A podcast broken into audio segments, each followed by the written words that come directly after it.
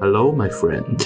For your safety and your health, may I ask you to close your eyes, take a deep breath, empty your mind, and start feeling your pulse. Hello, my friend. Welcome back. This is the sixth episode of JFT channel. Are you wondering why you have lost your peace in heart for such a long time? That's because many like you have closed their hearts to this channel and forgot the passcode to re-enter.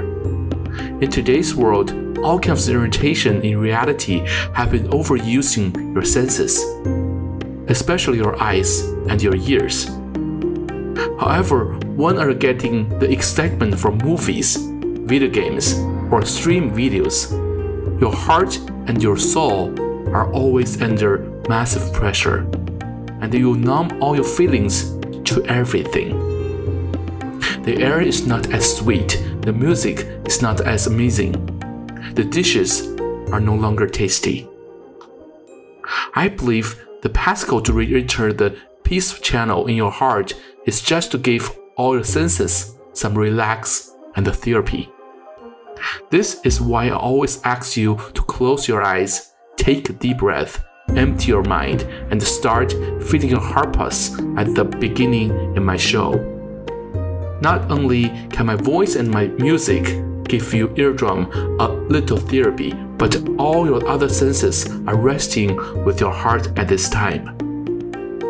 Try not to assume that you can get anything useful in reality from here. It is just a short but comfortable attraction ride at the theme park of peace.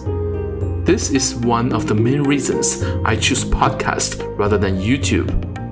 For every YouTube fan, please follow the opening instructions as well because I just want to you to be a listener rather than a viewer. Okie dokie. This is the sixth episode from JFT. Thank you for your time and your faith with God. Now, take a deep breath, open your eyes, your mind, and rejoin the real world you came from. May the God bless you.